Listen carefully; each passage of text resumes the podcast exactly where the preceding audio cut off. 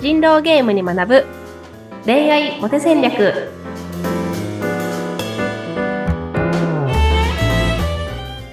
皆さんこんにちは恋愛コンサルタントの渡辺優香とインタビューを務めますズッピーこと津志秀嗣です。ゆうかさんよろしくお願いします。よろしくお願いしますはーい。あのー人はやっぱりね、モテたいわけですよ。うん。あのーはまあ好きな人ができたらその方と付き合いたいし、で、まあ付き合ってからもいい関係で、ね、あのずっといたいので、やっぱりそこ一番大事なのは会話じゃないですか。そうですね。会話会話。こういう恋愛トークとか2人の会話ってどうやって盛り上げていきましょうねっていうのをお伺いする回です今回は。はいはいはい。いいですね。いいですね。はい。どうやって会話をね盛り上盛り上げるためにはうん、あのーほにゃららが大事ですさあ何だと 思いますでしょうか？うんもその恋愛トークを盛り上げるにはほにゃららが大事。うーんはい。とまあ恋愛トークじゃなくても会話を盛り上げるにはほにゃららが大事。うん。何でしょうか？ジェスチャーが大事。あ、確かにそれはそうですね。目目を見て話すことが大事あ大事ですね。はい。多分ここから出てくるやつ全部大事なんですけど、は、はいい今日の私の伝えたかったのは共感が大事という話でして。おー共感が大事うんうんうんうん。うんうんうん。なんか恋愛トークをするときに、まあうんその相手にじゃあ好きなタイプとか、うんこれまでどういう人と付き合ってきたのかとかっていうのを聞くことは多いんですけど、はいなんかその事実を元にしたなんかその話だけだと、その会話って盛り上がらなくて、うんうんなんか、あなんだろう、女性が優しい人がタイプなんです。あ、優しい人っていいよね。みたいな。優しい人だと癒されますよね。そうだね。みたいな会話ってすごいつまんないわけですけど。うん、すぐ着地しちゃいますね、それだとね。すぐ着地しちゃうんですけど、うん会話を盛り上げるには何をするかっていうと、はい。あの、その人の共感を得るような話をしていく必要があるんですよね。うん。で、共感を得るときに、その、さっき言ったみたいに優しい人がいいよね。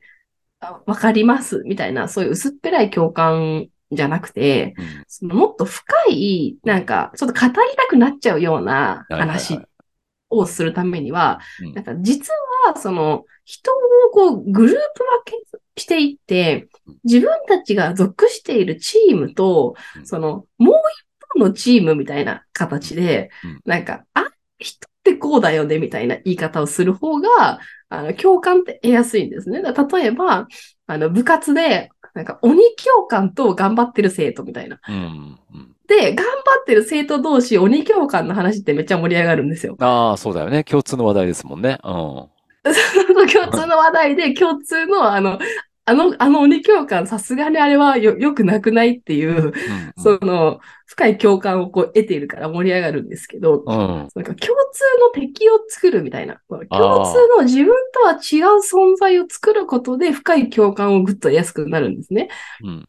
で、例えばですけど、そのこれまで付き合ってきた人を聞くときに、どういう人と付き合ってきたのって事実を聞くんじゃなくて、うんえ、じゃあこれまで付き合ってきたさ、男ってさ、みたいな、なんか血液型何型が多かったのみたいな話をすると、うんああ、なんか B 型ってそうだよね、みたいな。A 型ってそうだよね、みたいなうん話ができたりするんですよ。うん。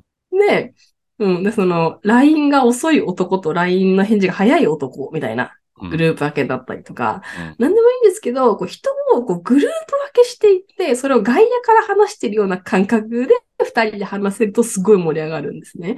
ああ、そっか。確かにそうだよね。今まで付き合ってた人、どういう人だったの？うーん、こういう人だったの？へえで終わるけども、何型だった？とか、LINE とか何、最後に自分で終わるような人だった？とか、こう具体的にね、聞いていくと、うん、それ答えるよね。そこから繋がりますよね、会話がね。んそうそうそう。かうん LINE って絶対自分で終わりたがる人ってさ、みたいな話で盛り上がれたりするっていうのが、うんあのこういう共通の自分とは違うグループ、まあ、ちょっと共通の敵って言い方しますけど、うん。自分とは違うグループの人を作る。架空の存在を作ることによってすごく盛り上がるっていうのがあって、うん。これはあの人狼ゲームでも同じなんですけど、はいはい上手い人ほどその人をグループ化していくんですね。うん。例えば A さんの意見に属しているメンバー、B さんの意見に属しているメンバーとか、うん。役職者のメンバー、役職者じゃない、ないって今特に何も言ってないメンバーとかって、グループ分けしていくことで、じゃあ今日は役職者から処刑していこうかとか、役職者じゃ、役者役職者ですって特に何も言ってない人から処刑していこうかみたいな話ができるんですけど、うん。そうやってなんかその自分、集団のじ自分っていう個々人の存在ではないものをこう引き合いに出して、それについて述べるっていうことで、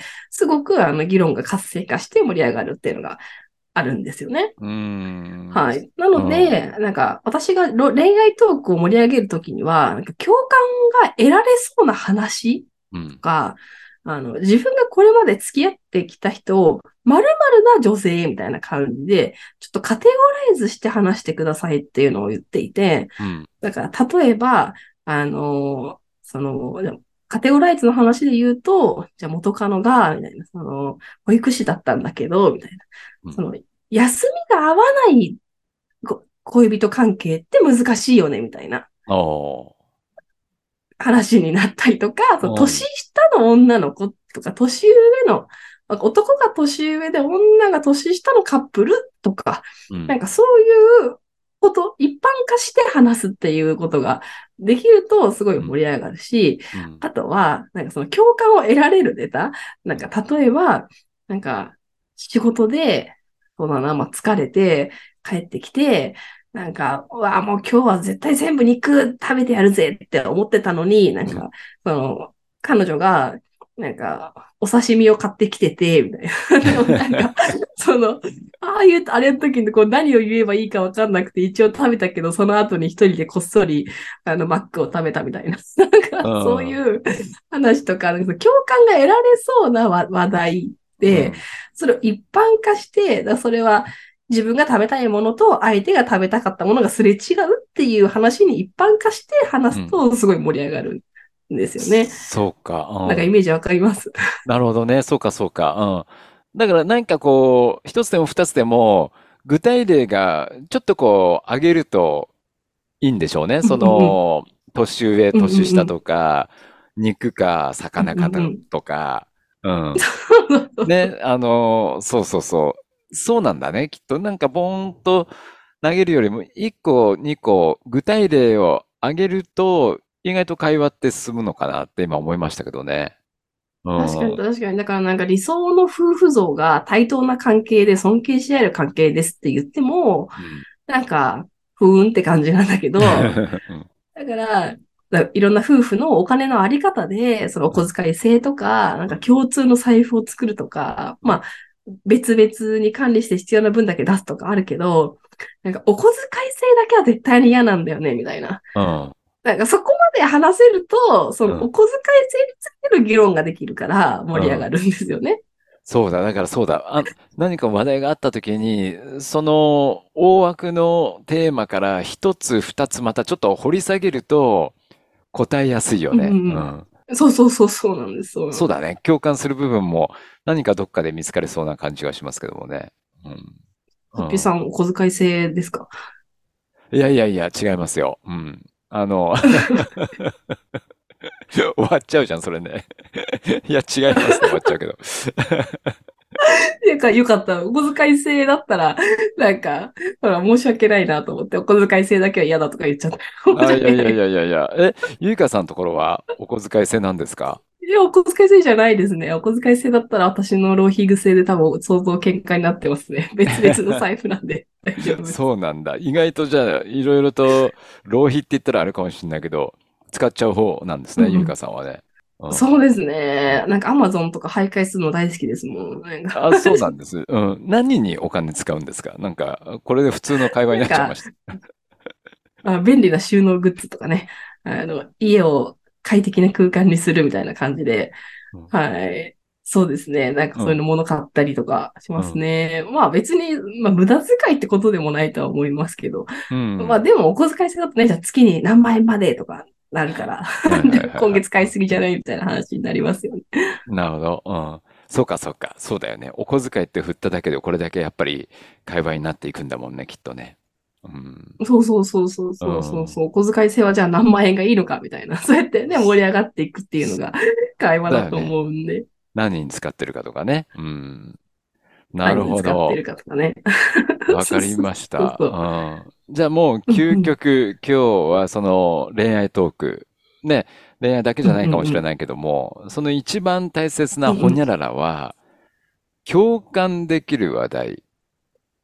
これを。見つけること。うん。これを。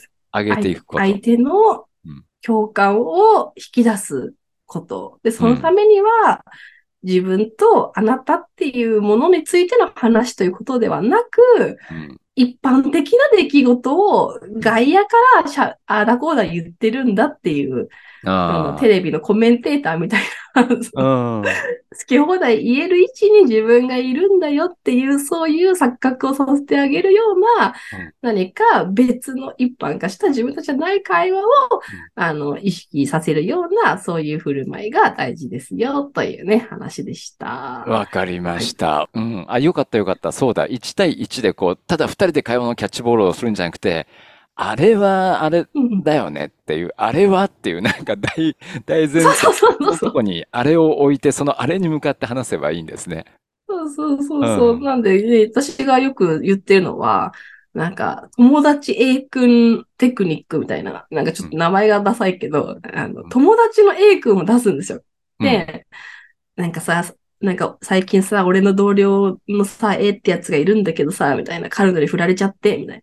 で彼女に振られた理由がさ、なんか LINE が送りすぎだって言われて本人がすごい気にしててさ、みたいな。でも聞いたら朝のおおはようと夜のお休みだだけだったらしいんだけど、なんか、ど、どこからが LINE って送りすぎなんだと思う？みたいな。なるほどね。うん。実際に A 君は架空の人物です。そのいない。へえ、あ、じゃあこれなんか一個のテクニックなんですね、きっとね。うん。そうそうそう。だから、その、うん そう学んだ、学んだ。あの、私とあなたのただのキャッチボール、ね、ピッチャーとキャッチャーを繰り返していくんじゃなくて、あいつとか、あれはさっていう 別の視点を一個。出すと、B 型の男は、みたいな。そうだよね。そうそう。相手のことをつっついてるわけじゃなくて、別のとこだから、意外とつっつきやすいかもしれないですね。そうそうそう、そういうことでこっちがね、共通の仲間っていう意識が生まれて、わかるわかる、そうだよねって、その、鬼教官をなんか批判する生徒同士みたいな、そういう。謎の一体感がね、生まれますよというそうか。二人が一個のグループになるわけだ。ね。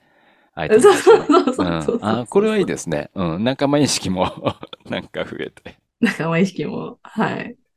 ありがとうございます。うん。会話は1対1なんだけど、その内容はこの第三者、別のものをちょっと置くと、意外と話しやすいんじゃなうんうんうんいで、二人の仲間意識ができるぜというお話ですね、今日はね。なんです、そうなんです。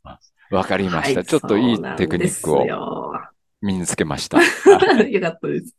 利用したいと思います。もうず、はい。スッピーさんがね、どんどん恋愛上手になっちゃうんで、これからも。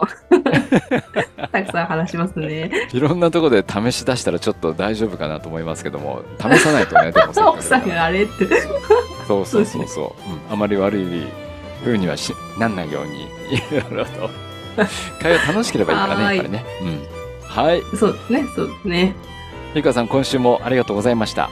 はい、ありがとうございました。はい。ためになりました。また次週もよろしくお願いします。あ お願いします。